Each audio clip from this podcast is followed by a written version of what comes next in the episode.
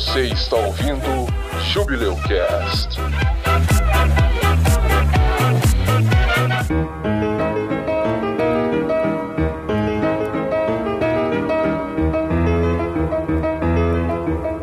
Igual a Clarice falou, a maçonaria só aceita homens. Super igualdade de gênero. A mulher na maçonaria não é a maçã? Ué, não sei. Não,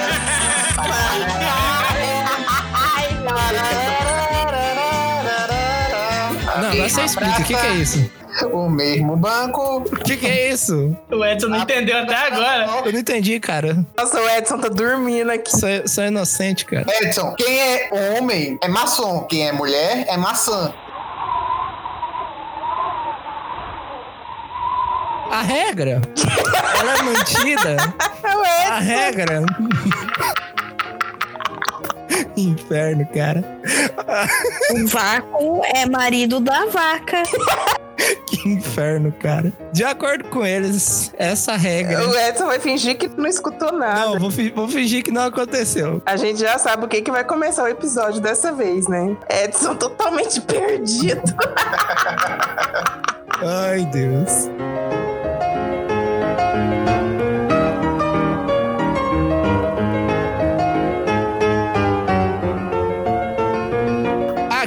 Edson e maçonaria secretamente comandou a Ursal. Meu nome é Clarice. Vem, vem pro bumbum tam tam. Vem, vem, vem bumbum tam tam. Mexe, mexe o bum tam tam. Bumbum tam tam. Ha! Era a música do, do Bumbum Tantan com o Bu Tantan. Olá, eu sou o Josias e.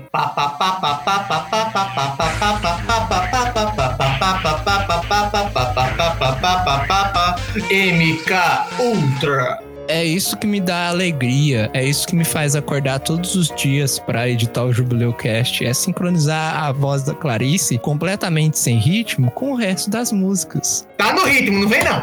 Ah, eu também tava no ritmo, só que o Edson discorda. Muito obrigado. Oi, eu sou a Cami. E por favor, não deem o apanhador no campo de centeio para tubarões ler. Não vai ser legal. Meu nome é Jaime e os maçons abduzem pessoas no Triângulo das Bermudas para criar assassinos remotos com objetivo de assassinar os teóricos que tentam abrir os olhos da população para mentira que a Terra é redonda. Fica com essa. Isso não existe. Nossa, você matou! Eu, eu- não vou dormir mais hoje. Eu não vou dormir mais hoje. Pra que dormir? Eu preciso de respostas. E cadê o capeta dirigindo as naves espaciais? Esse daí é no de Aliens, é outro programa. Sigam o conselho da Cami, é o mais sensato. Se vocês já acham zoado o Triângulo das Bermudas, imagine quando acharem o Triângulo das Calçadinhas. Meu Deus, cara! E é isso aí, né? O Jubileu Cast sempre trazendo informação aqui, Conteúdo, conhecimento. realidade, jornalismo. Fatos. Informação séria, com conteúdo científico comprovado.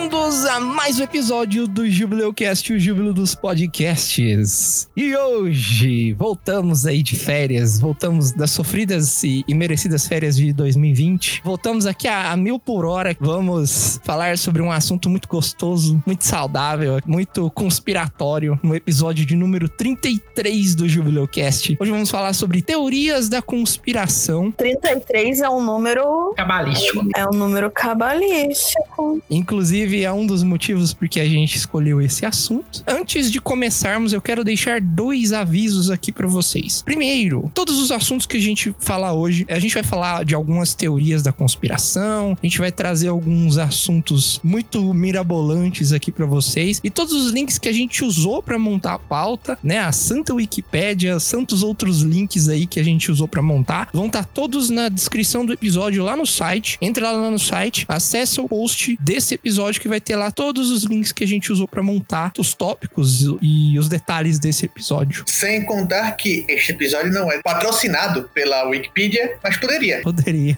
Nossa, cara, já pensou Wikipedia patrocinar um Jubileu Cast? Olha, eu quero deixar claro, eu vou tirar meu corpo fora, porque muita gente fala, ah, vai usar a Wikipedia, ah, não sei o quê. Mas foda-se, cara, eu não sou jornalista, não. Só a Clarice que é, então azar é dela. Tomar no cu. Gente, a gente tá falando sobre teoria da conspiração. A gente tem que ir aonde o povo consegue postar informação. E aonde a galera pode meter a mão, dizer qualquer coisa sem ter nenhum cunho de verdade? Wikipedia. Não, o Exatamente. que eu vou falar aqui só tem só realidade. Não vou falar mentira, não. Só real. Só é tudo verdade. Segundo aviso pra vocês, esse assunto aqui, por mais cômico que esse episódio seja, ele pode ser fonte de fake news. Teoria da conspiração foi as primeiras fake news que existiram. Então, vocês podem ver muitas informações aqui que podem ser impressionantes e gritarem que são verdade, pelo menos pra você pode parecer verdade, mas eu peço que você pare antes de compartilhar como verdade, dê uma lida. Se for compartilhar, escreve lá que é uma teoria, né? Não é nada factual, né? Ah, você quer dizer que Satã não pilota discos voadores? Não, cara. É tudo verídico. Verdade, cara. Isso aí é verdade. Verdade, eu era o disco voador. Eu era o ET. Zero ET.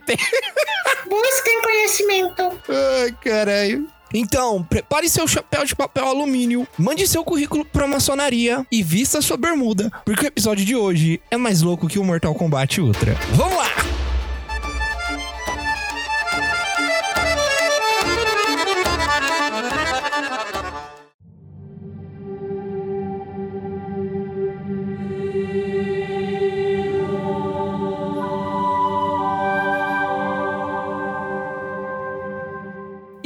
Vamos começar aqui, vamos começar o primeiro bloco do Jubileu Cast de 2021. Começar falando sobre um dos assuntos que mais gera a teoria da conspiração, né? Que mais gera furdúncios aí na sociedade até hoje, que é uma sociedade aí que já existe aí, já tem os seus séculos nas costas aí. É uma sociedade que de início era secreta, mas hoje ela é uma sociedade discreta, vamos dizer assim. Vamos falar agora da maçonaria. Você com certeza aí deve ter conhecido alguém que é, ou conheceu alguém que é, tem algum parente que é maçom, ou já ouviu falar da maçonaria. Burguês safado, que se chama.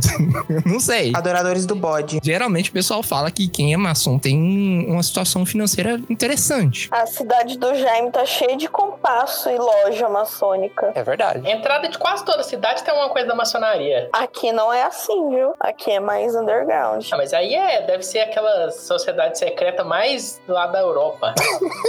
Vamos lá, deixa eu contar pra vocês um pouquinho da história da maçonaria. Olha a fonte. De acordo com o site Grande Oriente do Brasil, que é descrito como a mais antiga potência maçônica brasileira, a maçonaria é uma instituição essencialmente filosófica, filantrópica, educativa e progressista. A maçonaria, ela surgiu na Idade Média, numa época em que os profissionais de diferentes ramos de trabalho se reuniam em ofícios, né, em grupos, que na época era chamada de guildas, né? Você que joga RPG aí já ouviu falar de guildas, guildas do ladrão, guildas de paladino, guildas não sei do que. Pois é, tem uma pontinha de realidade aí Fairy Tail. né? Fairtail, Fairtail anime, um monte de mídia aí que existe que fala de guilda, jogo, etc. Essas guildas que começaram a se formar na Idade Média eram formadas por pedreiros e construtores que eram experientes em variadas técnicas de construção, de engenharia, né? E aí eles se organizavam nesses grupos para primeiro preservar a tradição, né, para passar adiante o que eles aprenderam, para criar conexão profissional, né, trocar cartãozinho e possibilitar o intercâmbio de informação e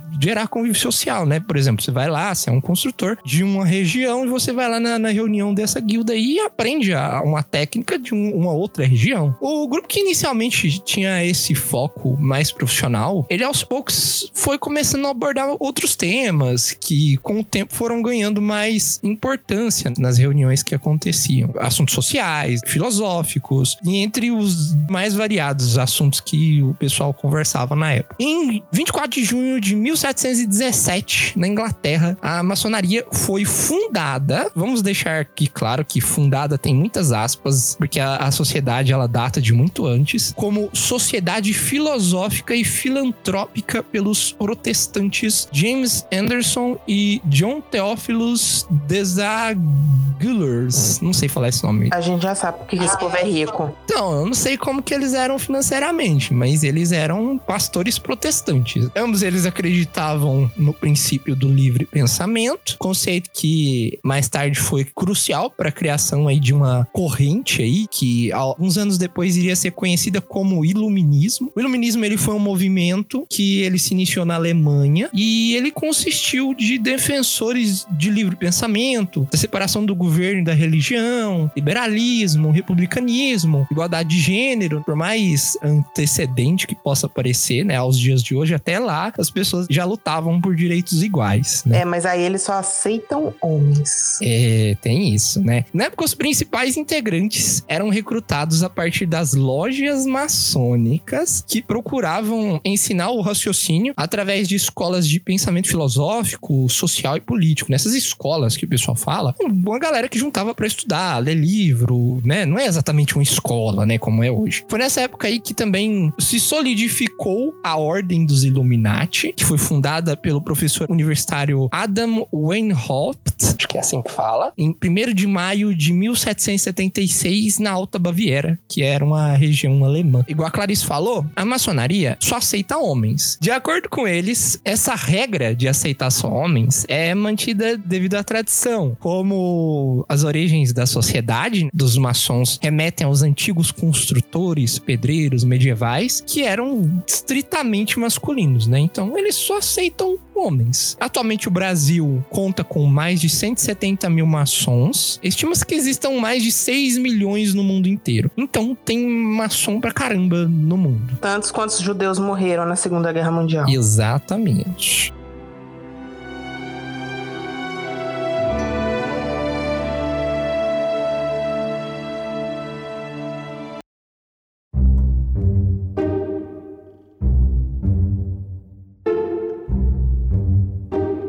Enquanto a gente só contou historinha, O Jaime fez piada. estava me agredindo aqui. Recebi uma agressão psicológica. O Edson só tá tomando pancada hoje. Até agora a gente só contou a historinha, como a maçonaria surgiu, como que ela se originou, como que ela angariava membros e tal. Mas e as teorias da conspiração? Vamos começar aqui com alguns fatos bastante peculiares sobre a maçonaria. Não é segredo que a maçonaria tem integrantes espalhados por um monte de lugar, né? Tanto geograficamente quanto demograficamente, em inúmeros níveis da sociedade. E ela se orgulha disso, né? Até o, o site que eu mencionei mais cedo, né? eles falam sobre isso, que realmente existem integrantes da ordem em todos os âmbitos sociais. Mas se a gente voltar alguns séculos no tempo, a gente vai perceber que ela teve presente em alguns momentos que foram bastante relevantes para a história, que praticamente pavimentaram o, caminho para o mundo se tornar o que é hoje, né? Mundo moderno. Ela esteve mesmo ou ela supostamente esteve? Ela realmente esteve. Isso que eu vou falar aqui são fatos. Ah, bom. Né? Isso aqui são fatos. O que levanta várias suspeitas aí com algumas outras teorias. Eles participaram em peso de situações importantíssimas na história dos Estados Unidos. Na declaração de independência do país, nove dos 55 signatários, que é- são as pessoas que assinaram a declaração, vinham da maçonaria. Dos 39 que aprovaram a Constituição Americana, 13 eram maçons. Benjamin Franklin, um dos líderes da Revolução Americana, e George Washington, o primeiro presidente americano, eles eram maçons. Isso são fatos. Não existe dúvida sobre isso. Eles também tiveram grande presença na Revolução Francesa, onde diz a lenda aí, isso aqui não é confirmado. O hino da França, a Marselhesa, foi composta na loja maçônica de Marsella. Será? Lendas contam que sim. E aqui pro lado da América do Sul, Brasil, todos os países aqui da América do Sul tiveram participação da maçonaria. Quando eu digo todos, são todos mesmo. Isso aqui são fatos. No Brasil, o Dom Pedro I, ele foi nomeado grão-mestre da sociedade, assumindo o codinome de Guatzimozin, que é o nome dado pelos cronistas espanhóis ao último imperador azteca. Além da independência, também tivemos influência maçônica na proclamação da república, já que o Marechal Deodoro da Fonseca era maçom,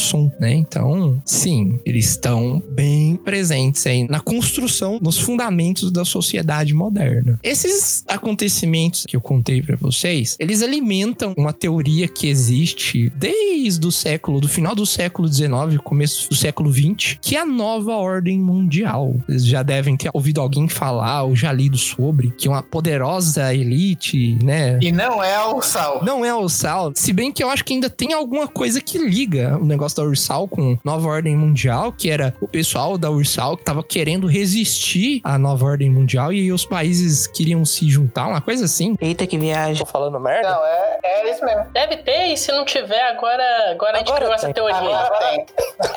Essa teoria aí se liga muito aos Illuminati, que hoje em dia os conspiracionistas, né, deixaram de crer que é uma sociedade secreta. Porque não é secreta. Não é mais secreta, né? Mas ninguém sabe se ela existe mesmo ou não, né? Mas os conspiracionistas falam que grandes influentes aí, né? O, o falecido Stephen Hawking, ele era um Illuminati. Tem o pessoal da Cientologia também que fala que os, os Illuminati realmente existem. Ah, então não existem mesmo, não. É viagem. Porque cientologia é só gente viajada. Cientologia é uma. Pode dizer que é uma religião? Ué, é- eu acho que é. É uma religião. O cara lá, ele fundou como se fosse uma religião pra não pagar imposto. É uma seita. É uma seita religiosa. É, do filho da puta lá do Tom Cruise que abandonou a filha dele por causa dessa seita. Sim, sim. Aceita, Clarice, aceita. Aceita que dói menos. Mas assim, da onde que surgiu? Gente, essa teoria aí, ela não surgiu. Bom, talvez no começo do século XX aí, né? Talvez ela possa ter uma certa aparência aí que ela surgiu da fumaça, né? Surgiu do nada aí. Mas tem fundação o que o pessoal diz. Não é a fundação mais sólida de todas, mas existe uma fundação aí. Que fundação é essa que eu tô falando? Essa teoria Nova Ordem Mundial, ela é quase inteiramente baseada em uns documentos chamados Protocolos dos Sábios de Sião. Eles falam do priorado de Sião, que já já eu explico pra vocês o que que é. O que que são esses documentos? Os Protocolos do Sábio de Sião, ela é um texto conhecidamente antissemita que descreve um projeto de conspiração por parte dos judeus e dos maçons que visa a dominação mundial através da destruição do mundo ocidental. O texto ele foi criado na época da Rússia czarista e foi traduzido após a Revolução Russa de 1917 do russo para vários outros idiomas. De acordo com o Museu Memorial do Holocausto nos Estados Unidos, o texto influenciou o nazismo e ele permanece em circulação até os dias atuais, principalmente na internet. Esses protocolos, eles se propunham a documentar as discussões de uma reunião que ocorreu no final do século XIX por parte de lideranças judias mundiais que supostamente conspiram para dominar o mundo. As informações atribuem aos judeus uma variedade de planos. A, a maioria originam de antigas notícias sensacionalistas fabricadas. Exemplos são os protocolos incluíam planos para subverter os valores morais do mundo não judeu, tinham planos dos banqueiros judeus para controlar a economia mundial, tinha plano dos judeus controlar a imprensa e tudo isso visando a destruição da civilização.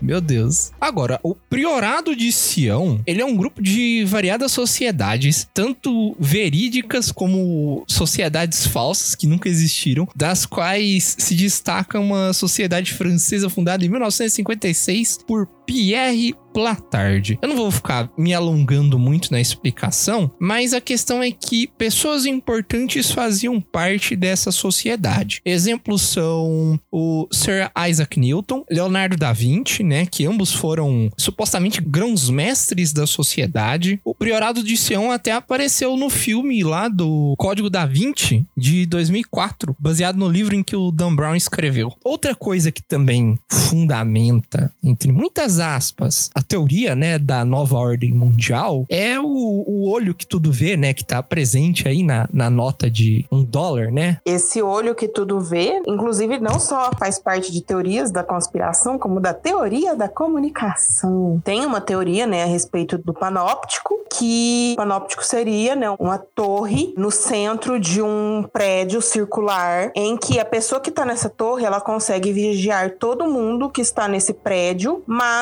ela não pode ser vista pelas pessoas que estão nesse prédio. Então, é o que é dito, por exemplo, como Deus é onisciente, tipo, ele vê tudo, sabe de tudo, o olho que tudo vê. E isso é utilizado, inclusive, em coisas que hoje em dia a gente vê como, por exemplo, o Big Brother, que a gente vê que as pessoas estão fazendo, só que elas não podem ver a gente. É porque esse olho que tudo vê, ele meio que significa que tem alguém sempre observando. E alguém que é poderoso. Na nova ordem mundial, essa pessoa observando seria os, os Illuminati. Isso, e a sociedade se comportaria porque sabe que está sendo vigiada. Ela não vê, mas ela sabe que está sendo vigiada. Você é uma pessoa boa porque você é uma pessoa boa, porque você sabe que alguém vai ver se você não prestar. E essa questão da vigilância é uma coisa que está aumentando cada vez mais, até nos dias atuais, né? Com a questão das câmeras, aquela teoria de que o Google escuta tudo que a gente fala. Às vezes você tá conversando com uma pessoa, você nem pesquisou nada na internet, e aí de repente começa a aparecer um monte de anúncio pra você daquele assunto. Mas isso aí existe. Mas tá na mão dos Illuminati ou tá na mão de outra pessoa? Ah, isso daí já é outra história. Big Brother está te olhando, né? O, o irmão. É, o grande irmão está de olho em você. Inclusive, tem um livro sobre isso, o 1984, do George Orwell, que ele fala justamente sobre essa sociedade totalitária em que a população está sendo totalmente vigiada. Que, na verdade, eu, eu acho que é o princípio de qualquer religião. Deus está vendo o que você está fazendo. Só que aqui eles mudaram para Big Brother, né? Eu quero fazer uma pergunta. Eu joguei essa pergunta pro Edson, aí ele não me soube responder, porque tem as pessoas que falam, né, da nova ordem mundial, vai controlar o planeta, vai ser um regime autoritário que vai dominar o planeta. E ela é controlada pelos maçons. A pergunta que não quer calar: a China é maçônica? É comunista. Comunista não é maçom, porque os maçons foi fundado por protestante, ué. Ah, mas e o que, que impede a pessoa de ser maçom, protestante e comunista ao mesmo tempo? Protestante é aquela galera do burguês. Protesta. Não, era, era burguês, ué, do passado lá,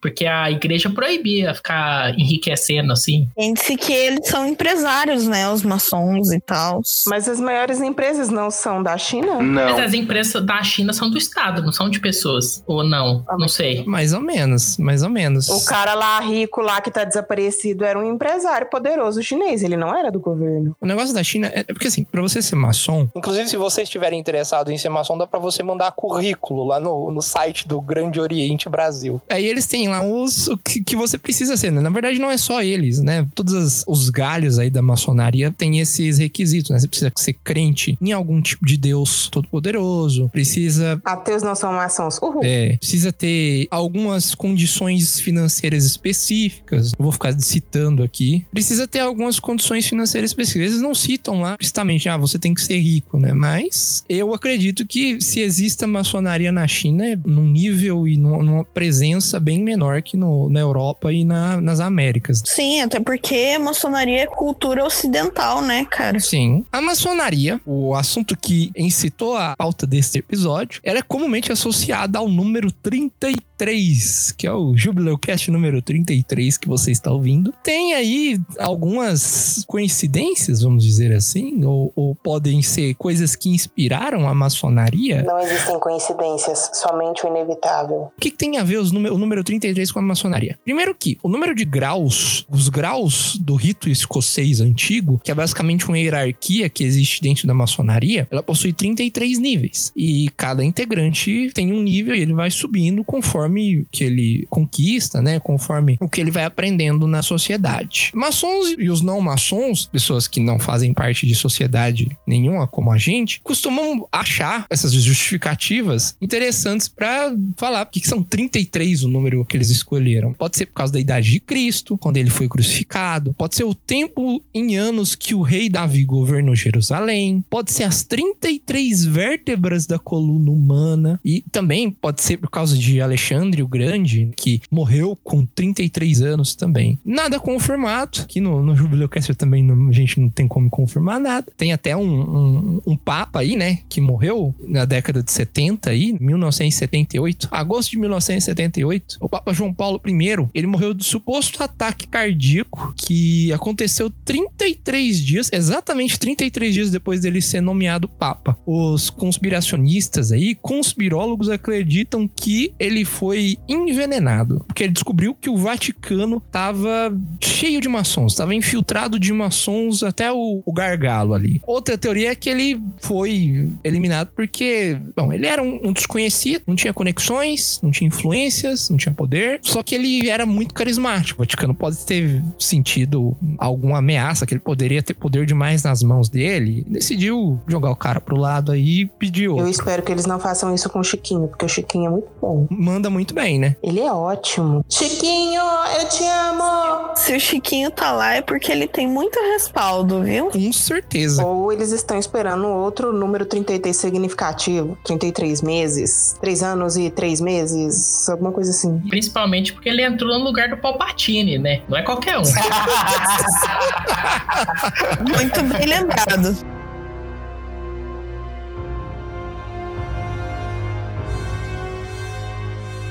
Olha só, antes de mais nada, eu vou dizer coisas aqui que podem prejudicar bastante gente. Então, se acontecer alguma coisa comigo, pessoal, por favor, vocês já sabem quem são os responsáveis, tá bom? Quem são, Marcelão? A máfia chinesa. Quem?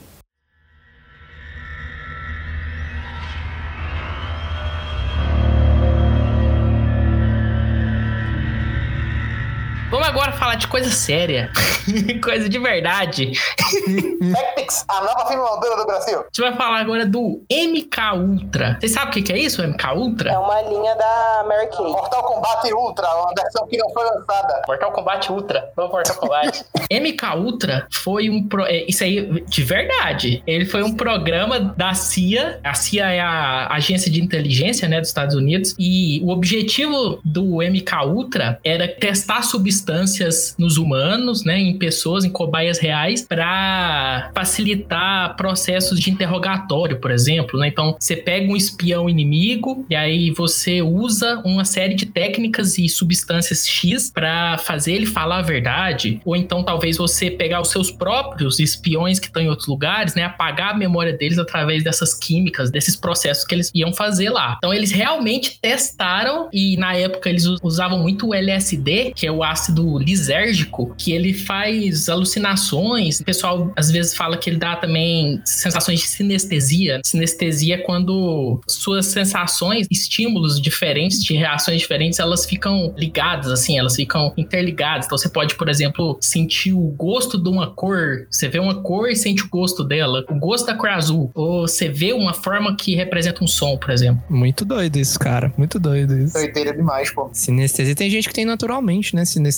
É, é um distúrbio neurológico, né? Eu não sei como que a pessoa adquire isso, mas tem gente que tem esse distúrbio. E o governo, ele acreditava que esses compostos eles iam ajudar nessa questão de interrogatório e tal. Por exemplo, a CIA, por isso que ela pesquisava. O MK Ultra ele foi desenvolvido numa época de Guerra Fria. O que que eles estavam pesquisando? Eles estavam pesquisando armas biológicas, eles estavam pesquisando esse tipo de substância, coisas que não, não deixam rastro fácil, assim, né? Você tá lutando contra a Rússia lá, que era a União Soviética na época. Você não pode jogar uma bomba lá. Mas e se você soltar uma doença lá? Ninguém vai saber que foi você. Espalha pelo ar, você fala, ah, não sei nada disso não. E pronto. Então eles estavam pesquisando essas substâncias. Malditos chineses. E eu não duvido também que do lado deles também estavam pesquisando alguma coisa nesse sentido. Então, a CIA, ela tinha um grupo de cientistas que trabalhava nisso, inclusive um cientista que chamava Frank Olson. E esse Frank Olson, a grande questão da gente saber sobre o MK Ultra foi porque esse cientista, ele se jogou, diz, caiu de um prédio do décimo andar. Caiu ou foi caído? Nove dias depois dele passar por um teste que ele não sabia, usando LSD, ele caiu desse décimo andar e morreu. A família achava que era um acidente. Mas o que, que foi isso? Na época, ele que era da CIA também, ele trabalhava produzindo essas armas biológicas, ele junto com os outros cientistas ali, eles foram para um retiro, um retiro numa zona rural, lá de Maryland. Isso foi em 1953. E aí, um dos cientistas do projeto era esse Sidney Gottlieb. Esse cara era o diretor técnico da agência de inteligência dos Estados Unidos. E ele era chefe desse MK Ultra. E aí, durante essa reunião, ele deu uma bebida lá para todo mundo, estavam lá confraternizando. E aí, essa bebida tinha uma droga, né? Tinha LSD. Depois, o Frank Olson, depois de tomar essa droga, ele ficou diferente né? Ele ficou confuso, ele deu uma bad trip nele. E aí, depois dele ter tido isso, a esposa dele falou que ele ficou diferente, ele não conversava mais com ela. Os amigos dele falou que ele tava estranho, que ele tava meio deu errado, deu errado. E aí ele ficou perturbado com isso. Ele foi até o superior, ele pediu para ser demitido, não queria mais participar. Provavelmente quem tem algum distúrbio psicológico geralmente droga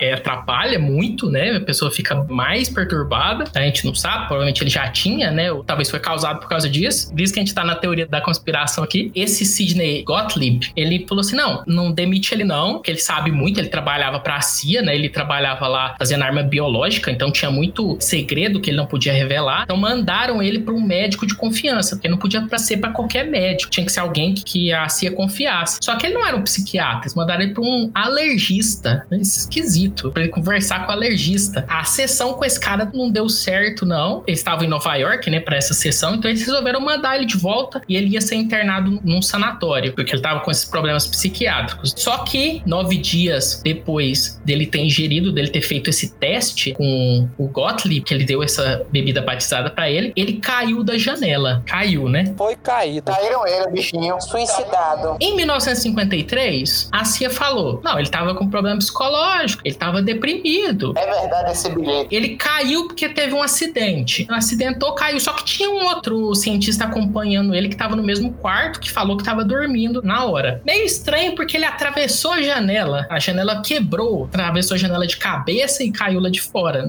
Sono pesado, já. Acontece com todo mundo. Estranho, né? Esse hotel, uma das políticas desse hotel, segundo o filho dele, era que você não hospeda uma pessoa que tá com problema psicológico, depressivo, num andar muito alto. Você tenta num andar mais baixo, porque tem a possibilidade dela se matar. Então, por que, que ele tava no décimo andar? O próprio hotel não tinha sido avisado sobre isso. Todo mundo achou que ele tinha caído mesmo, ou ele tinha se jogado. A família recebeu o corpo, né? Só que aí, em 1975, começou a aparecer detalhes sobre essa questão do MK Ultra, porque o MK Ultra ele fazia testes em pessoas sem elas saberem que elas estavam sendo testadas. Esse Gottlieb, junto com o diretor da CIA da época, ele pegava recursos e ele passava esses recursos através de fundações para não saber que o dinheiro estava vindo da CIA, mas para outros médicos e esses médicos testavam esses compostos em pacientes que fossem pacientes que ninguém ia dar falta, que não, não tinha muita família, ninguém ia saber. E aí começou a aparecer essas denúncias em 1975, falando sobre isso, que tinha várias pessoas que tinham sido testadas sem saber por essas coisas. E aí falaram: ah, aquele cara lá, o Frank Olson, ele foi um dos caras que ele estava participando disso e ele morreu por causa disso. Então apareceu, o governo chamou a família, o próprio presidente pediu desculpas, ele não pediu desculpas diretamente, mas ele fez um acordo com a família lá, eles receberam, então o pessoal ficou. Quem que o presidente recebe assim fácil, não é? Não é desse jeito. Mas aí ficou como assim: ah, ele fez um teste de LSD, porque nessa época ninguém sabia, mas aí em 1975 souberam, ele fez um teste lá com Gottlieb com LSD, ele ficou paranoico e aí ele se matou. Então a família pensou: ah,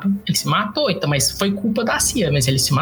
Só que aconteceu outra coisa, essa história é complicada. Em 1994, a mãe da família, que era ex-mulher do Frank Olson, ex-mulher porque ele viúva, né, do, do Frank Olson, ela morreu e aí eles foram mover o corpo do Frank Olson do caixão onde ele tava para outro lugar onde a mãe ia ser enterrada, né, para ficar os dois juntos. E aí eles falaram assim: "Ah, vamos, já que a gente vai abrir o caixão, que a gente vai exumar o corpo, vamos fazer um, um novo teste do corpo, porque eles não tinham testado antes, né? Eles tinham recebido lá o laudo da morte e tudo bem, já já fecharam o caixão e enterraram. Quando eles fizeram essa exumação, era dito que tava na ficha dele, né, na primeira vez, era dito que ele tinha escoração do corpo, porque ele tinha atravessado a janela. Só que quando eles fizeram a exumação, não tinha nenhum corte. Eu não teria derretido a pele do cara? Tava o filho dele lá, diz no documentário, inclusive tem na Netflix, chama Warbwood, ele disse que o corpo tava até bem preservado, ele tava meio embalsamado, assim. E aí, outra coisa é que ele tinha uma concussão na cabeça, bem acima dos olhos, assim, que um dos cientistas que fez a exumação falou que poderia ser da pancada, né, de atravessar o vidro, mas só um. Todos os outros não concordaram com isso. Eles acharam que não poderia ser essa pancada. E ele tinha também uma pancada no peito, assim, que também não condizia com ele ter se jogado. Então eles começaram a supor que ele tinha sido assassinado. E é por que, que esse cara foi assassinado? Qual foi o motivo? Dizem que como ele era, o que o que o filho dele acredita, como ele trabalhava com armas biológicas, ele já estava deprimido por ele ter feito esses testes e ele ter feito as armas e ele descobriu que o governo dos Estados Unidos estava usando essas armas biológicas na guerra da Coreia. Então ele ficou muito triste com isso e era uma informação secreta. Ninguém sabe se isso é verdade. E ele não podia revelar isso. Então esse Gottlieb, ele fez esse teste com esses cientistas nesse retiro pro Frank Olson falar, segundo o filho dele ainda, falar sobre isso. Era como se fosse um soro da verdade. Lembra que eles usavam o LSD lá como uma forma de interrogamento. Você não falou, mas esse filho dele, que ele foi a público um tempo depois, falar sobre o pai dele, né? Sobre o- os mistérios que envolvem o caso do pai dele. Eles fizeram né, esse teste com ele pra saber se ele ia falar, se ele tava pensando em revelar isso, porque era um assunto secreto. É, então eles fizeram esse teste com ele, deu errado, ele piorou, ele ficou mais instável. E aí a CIA,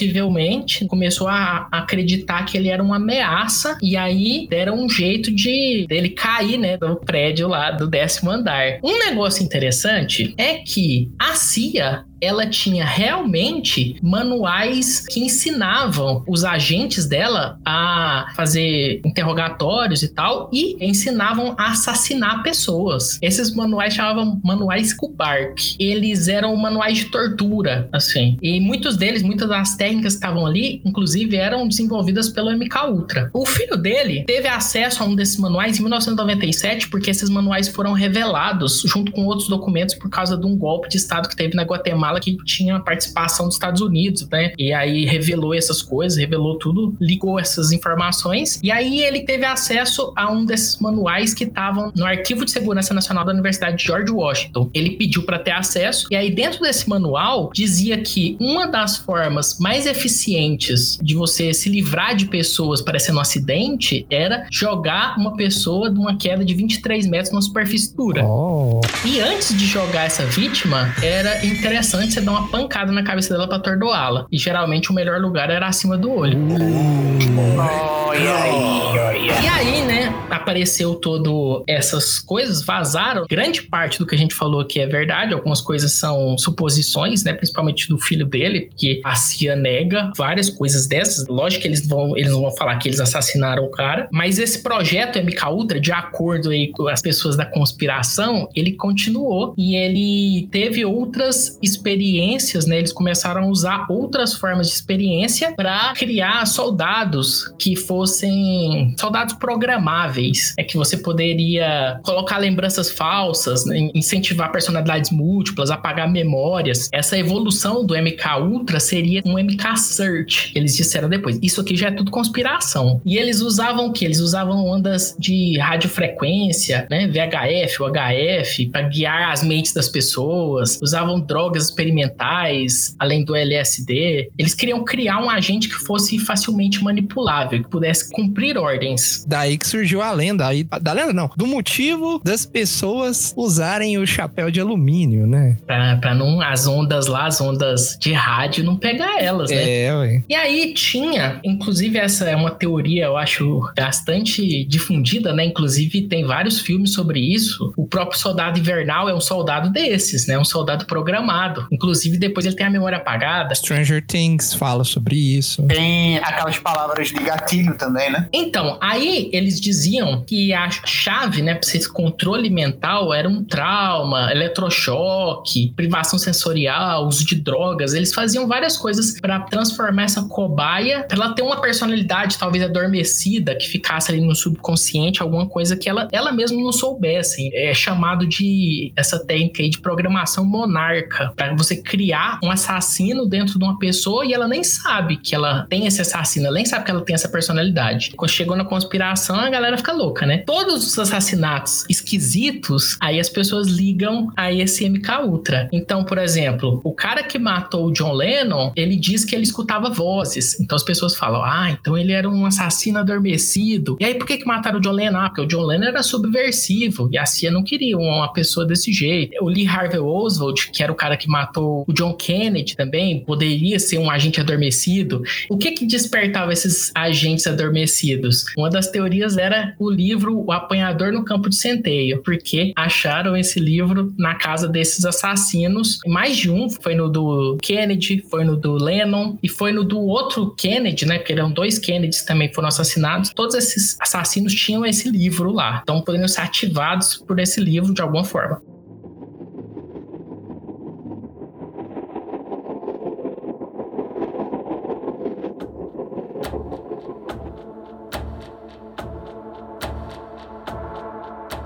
Falando em Kennedy, bora falar sobre as coincidências entre os assassinatos entre dois presidentes dos Estados Unidos, Abraham Lincoln e o John F. Kennedy. Teve muitas coincidências entre as mortes dos dois presidentes. Ambos foram assassinados, tiveram seus assassinos pegos, eles eram sulistas, entre outras coincidências. O pessoal da internet fez uma lista, e essa lista já não é de hoje, já é bem antiga, já tem mais de décadas já. E eles fizeram uma lista para poder mostrar que é muitas coincidências absurdas. Lógico que essas coincidências, a maioria delas já foram desmentidas. Eu tô com a lista aqui na minha frente, que tem mais de uns 20 tópicos, eu acho. Eu vou ler só os tópicos aqui rapidinho para poder vocês terem uma noção de quantas coincidências tem. Abraham Lincoln foi eleito para o Congresso dos Estados Unidos em 1846. Guardem as datas. John F. Kennedy foi eleito para o Congresso em 1946. Abraham Lincoln foi eleito presidente em 1860. John F. Kennedy foi eleito presidente em 1960. Os nomes Lincoln e Kennedy têm sete letras. Ambos estavam comprometidos na defesa dos direitos civis. As esposas de ambos os presidentes perderam filhos enquanto viviam na Casa Branca. Ambos os presidentes estavam preocupados com os problemas dos negros norte-americanos. Os dois presidentes foram baleados numa sexta-feira. Os presidentes também foram assassinados com um disparo na cabeça. Ambos os presidentes foram assassinados na presença da esposa e a secretária de Lincoln se chamava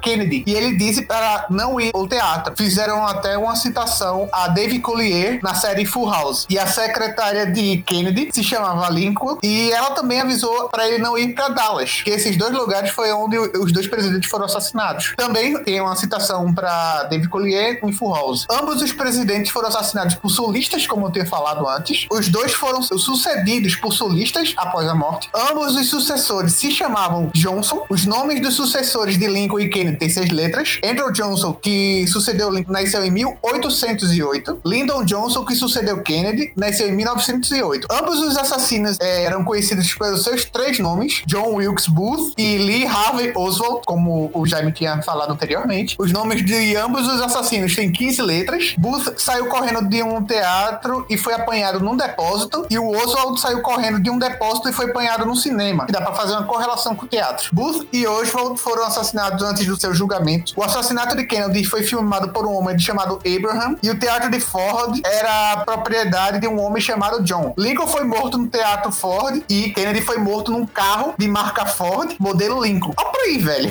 Isso é muito pano pra manga. Não existem coincidências, apenas o inevitável. O Jaime tava falando aí do apanhador no campo de centeio. O nome do autor é o J.D. Salinger, é o Jerome David Salinger. E ele nasceu na mesma cidade do Abraham Lincoln, em Hodgenville, no Kentucky. Como ele foi o primeiro presidente assinado, olha aí, Mas- assassinado, né? Mas isso é uma mentira que eu inventei. Relaxa.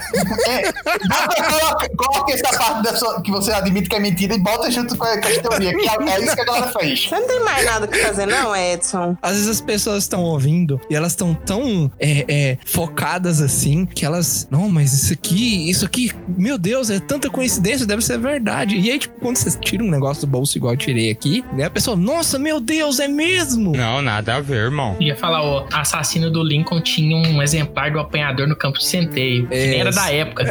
nem era da época. Né? Ah, vá pro inferno, porra! Larga de mentira! Agora, um outro também paralelo, ainda falando sobre os americanos, e que esse se espalhou pelo mundo, pelo que diz a história, né? Pelas as fontes que eu pesquisei, começou com os americanos mesmo, que é conspiracionista e acredita que o homem nunca foi à lua. Vocês acreditam que o homem nunca foi à lua, pessoal? Não. Depende do homem. É, depende do homem. O que acontece é que quando o Neil Armstrong foi o primeiro homem a pisar na Lua, junto com a missão Apollo 11, aconteceu que depois disso isso, vários outros casos do pessoal fazendo as viagens para a Lua, fora as sondas, voltando um pouquinho mais no tempo, homem indo para a órbita da Terra. Muitas pessoas acreditam que isso daí simplesmente não passou mais de um efeito hollywoodiano e de uma conspiração que envolve mais de 400 mil pessoas nos Estados Unidos e posteriormente no mundo, porque muitos deles hoje defendem a teoria da Terra plana. Eu vou falar aqui, Edson, corta se quiser. Não. Teoria entre aspas. Não, não, vai ficar. pois a Lua não teria como você viajar para lá, porque a Lua seria plana e ela não teria como você ter uma estabilidade lá diferente da estabilidade que você tem na Terra, que a Lua é menor que a Terra. Ou dizendo que simplesmente que a Lua seria muito complicado para o homem chegar lá por simplesmente não ter tecnologia viável na época para que o homem conseguisse fazer todo esse percurso e voltar em segurança, porque dizem que a chance de fazer esse trajeto completo sem nenhum problema seria de menos de 1%. E outras pessoas também chegam a dizer que isso daí tudo foi obra do governo americano por conta da corrida espacial da Guerra Fria entre a antiga União Soviética e os Estados Unidos, onde a União Soviética tinha enviado o primeiro homem para orbitar na Terra, enquanto os Estados Unidos chegou a, a ganhar a corrida quando chegou o primeiro homem na Lua. E eles dizem que simplesmente isso daí foi uma obra do governo dos Estados Unidos, junto com a NASA e as emissoras de TV, aonde chegaram até contratar Stanley Kubrick para poder ser o diretor dessa pataquada e teve o orçamento bancado pelo Walt Disney. Nossa, cara. Ele não tava morto já? Não. Pela Disney para poder conseguir calar a boca de mais de 400 cientistas, repórteres e etc., fora os astronautas em si, ter feito toda uma encenaçãozinha no estúdio e tudo aquilo que vocês viram que tem gravações até hoje é apenas efeito especial, digno de Star Wars, digamos assim. Tem gente que fica analisando e tal, né? A cena que o- ele desce, né? O astronauta desce da nave e eles vão olhar a direção das sombras e eles olham assim, não, mas essa sombra aqui tem duas sombras, uma sombra para um lado, outra sombra para o outro. Como se tem uma fonte só de luz? Mas, ô, Josias, quando, Oi. quando que você vai começar a teoria da conspiração? Tá contando só Tá fatos falando só aí, ó. fatos, é, ué. É, ué. É, então, é fato, é, é, minha mãe disse, é verdade, ela viu no grupo do Zap. O que acontece é também que, complementando o Edson, tem gente que fala sobre a questão da poeira lunar, tem gente que fala sobre a gravação do vídeo tá acelerada, que tá em câmera lenta, que eles estavam andando na velocidade normal, que existiam cabos que foram retirados depois num efeito de edição, e também a galera fala que tem até um ventiladorzinho lá que fez a bandeira dos Estados Unidos tremular. O pessoal, digamos assim, anti-viagem lunar, falando bem em termos genéricos, eles não só negam essas, como negam todas as outras 12 viagens que o homem fez pra Lua. Ele não pisou, não pisou uma vez. Não, eles negam a primeira pisada e todas as outras. E negam também a questão da existência de satélites, por exemplo, do Sputnik. Negam também os envios de sondas para a superfície lunar e de que todas essas imagens que a gente vê hoje é tudo daquela conspiração dos americanos com o Walt Disney, o Stanley Kubrick, inclusive junto com a inimiga dos Estados Unidos na época da Guerra Fria, União Soviética. Porque depois que aconteceu da pisada do homem na Lua, eles simplesmente acabaram com a Guerra Fria e disseram assim: olha, vocês venceram e tal. Ou seja, foi tudo um conchavo, foi tudo uma panelinha. Ah, mas isso aí eu acho que é verdade, sabe por quê? Porque o Trump é amigo do, do cara lá do Sputnik lá da Rússia. O quê? Do. O, o Trump é amigo do Putin? Eu não ia falar essa palavra aí. É, eles são amiguinho, inclusive o, o Putinho lá, ele pegou e ajudou o Trump a ser eleito na primeira eleição. E aí eles brigaram, por isso que o Trump não foi reeleito. Não, isso aí o, o Trump ele deu aquele famoso livro lá, ó, Apanhador no Campo do Centeio. pro Putin. Não, mas essa galera aí da Terra plana, eles têm argumentos muito convincentes. É, tipo, o sol que gira em torno da Terra. É, tipo, você pegar uma régua e colocar assim na linha do horizonte, ela é reta, cara. Não tem como você desmentir É, isso. não tem velho. como, não tem como. É. Se você deitar na grama e olhar pra cima, você vê o globo. Como que você vai desmentir isso? Exatamente. Fazendo um paralelo aqui com o filósofo contemporâneo Super Xandão, a ciência é tão exata que é por isso que ela é falha. Oh, meu Deus, cara. Eu vivo sempre no mundo da lua. Porque sou um cientista. Oh, meu Deus, O cara. meu papo é futurista. Oh, meu Deus, É cara. lunático.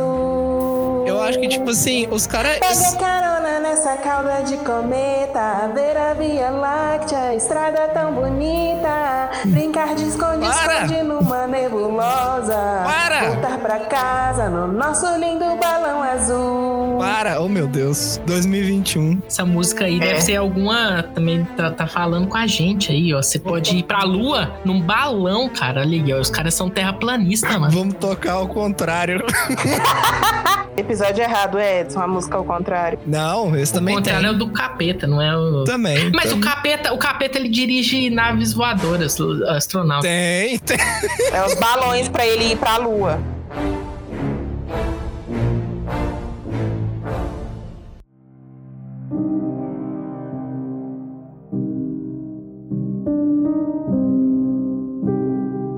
Triângulo das Bermudas, ele não é necessariamente uma teoria da conspiração, mas existem várias especulações acerca do Triângulo das Bermudas. Ele é uma região entre 1 milhão e 3, quase 4 milhões de quilômetros quadrados. Fica no Oceano Atlântico, são três pontos. Ele fica uma ponta em Miami, outra ponta em- Porto Rico e outra ponta fica na Ilha de Bermudas, que dá o nome ao Triângulo das Bermudas. Rola muita coisa nesse Triângulo das Bermudas, porque o caso mais famoso que a gente tem é que foram cinco aviões que desapareceram em 1945, que é o famoso voo 19. Os caras foram fazer um treinamento e como tinha acabado a Segunda Guerra Mundial, foram fazer um treinamento, entraram nessa área, eles se perderam um do outro, tentaram comunicação e desapareceram. E não tem nenhum vestígio deles. Foi mandado um outro avião para procurar sinal de vida deles, ou enfim, ou de morte, talvez. Mas o outro avião também desapareceu. Pelo que eu li, foram mais de 2 mil casos, assim. Barcos e uns 400 aviões, assim, que desapareceram nessa região. Então rola muitas teorias sobre o Triângulo das Bermudas, sobre abduções alienígenas, porque foram encontrados vários barcos intactos e sem tripulação, entendeu? Vazio, só o barco. Data desde 1840, né? Não é, não é nem tipo coisa recente, né? Pra falar assim. Não, eu acho que até mais que isso, porque dizem que existem registros de Colombo ter passado por ali e ter tido problemas. Vocês têm uma noção de quanto tempo faz que existem registros. E aí tem várias explicações fantasiosas e várias explicações reais pra isso. As explicações fantasiosas, que é a parte mais divertida, rola a questão das abduções alienígenas, como eu falei, tipo, você encontrar um barco intacto com a carga intocada. Se fosse um caso de piratas, o barco teria sido apropriado, saqueado, e não foi o caso. Eles encontravam barcos assim na calmaria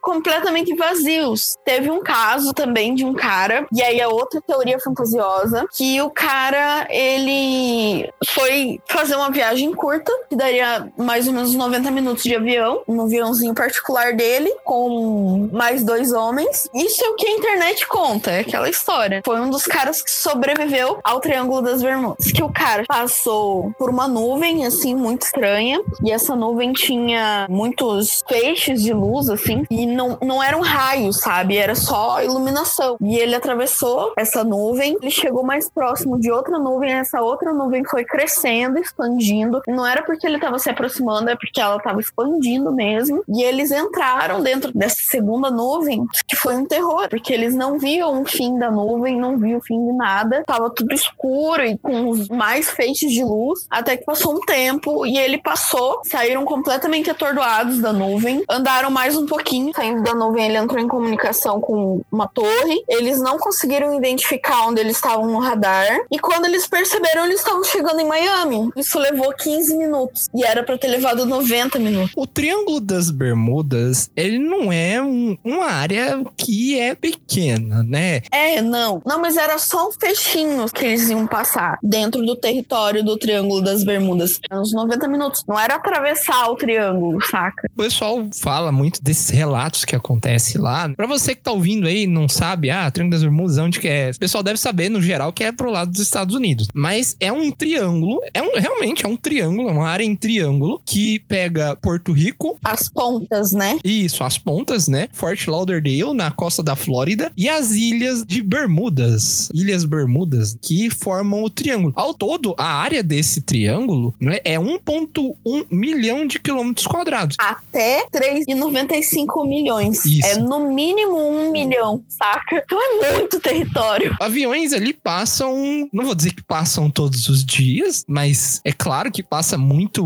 barco, muita coisa passa por ali.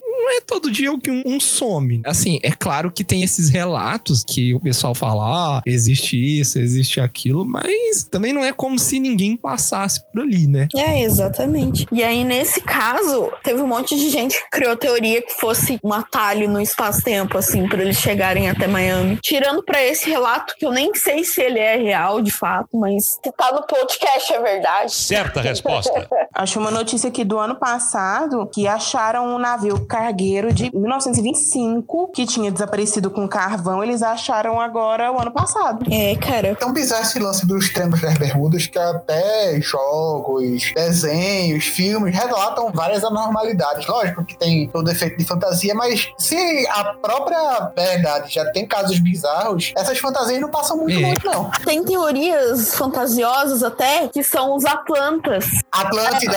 Atlântida, isso. Isso, Atlântida. Eles estão abduzindo pessoas também pro mundo deles. Eu vi isso aí no Aquaman também. Tem, tem. É verdade. Tem. É verdade. Assim, em geral, são essas, sabe? Mas as explicações são muitas. E as racionais, digamos assim, entre muitas aspas? As racionais é que, assim, é uma região que tem muita, mas muita catástrofe natural ao mesmo tempo. Pô, não é como se não tivesse outros lugares no mundo que também tivessem. Existe o Triângulo do Dragão, próximo do Japão, que também acontecem muitas catástrofes naturais e muitos desaparecimentos de aeronaves e barcos, sabe? Mas aí é culpa do Shiryu.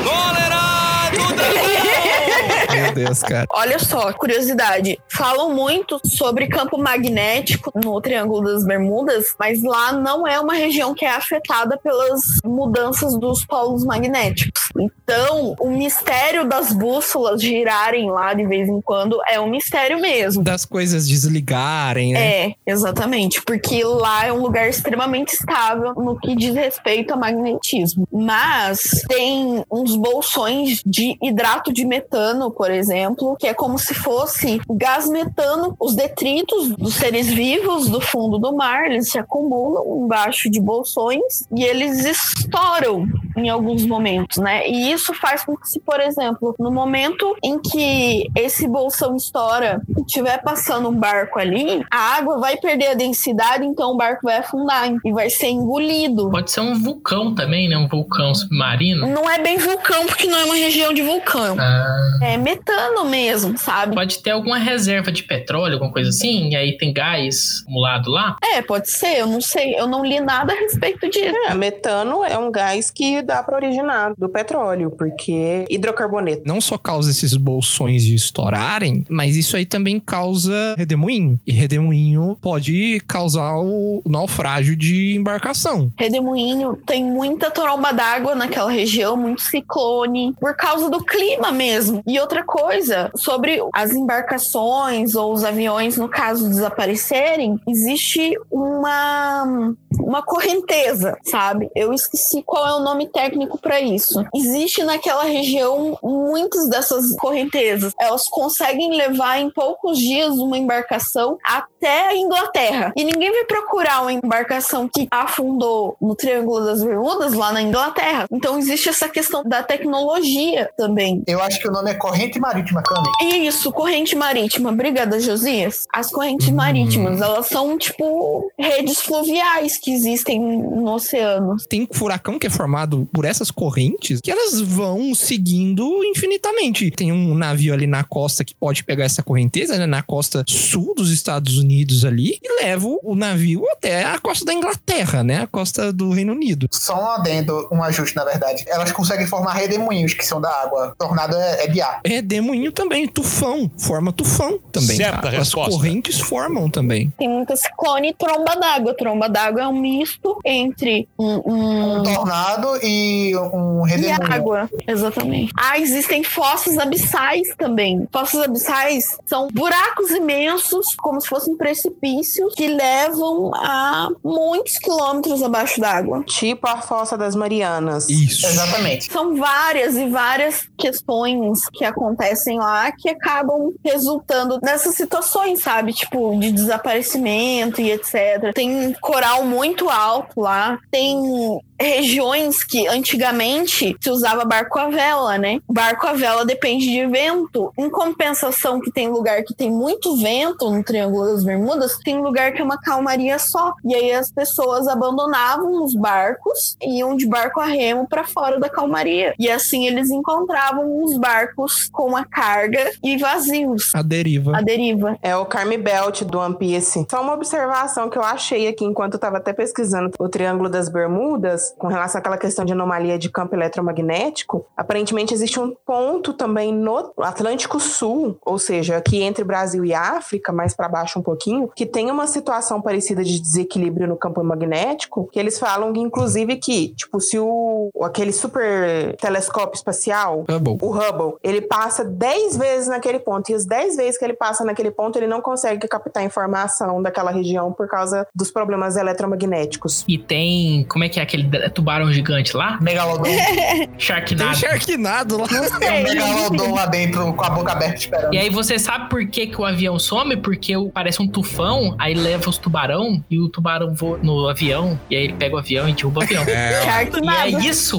Isso é o que ninguém quer que você saiba. É. Exatamente. E quem dirige os tufões pra chegar lá é Satanás. Não, Satanás dirige os OVNIs. Não, eu vou falar mais. São os maçons. Eles usam uma MK Ultra pra controlar os tubarões. Eu, eu só não sei como é que os tubarões conseguem ler o apanhador no campo de centeio, mas tudo bem. ah, sim!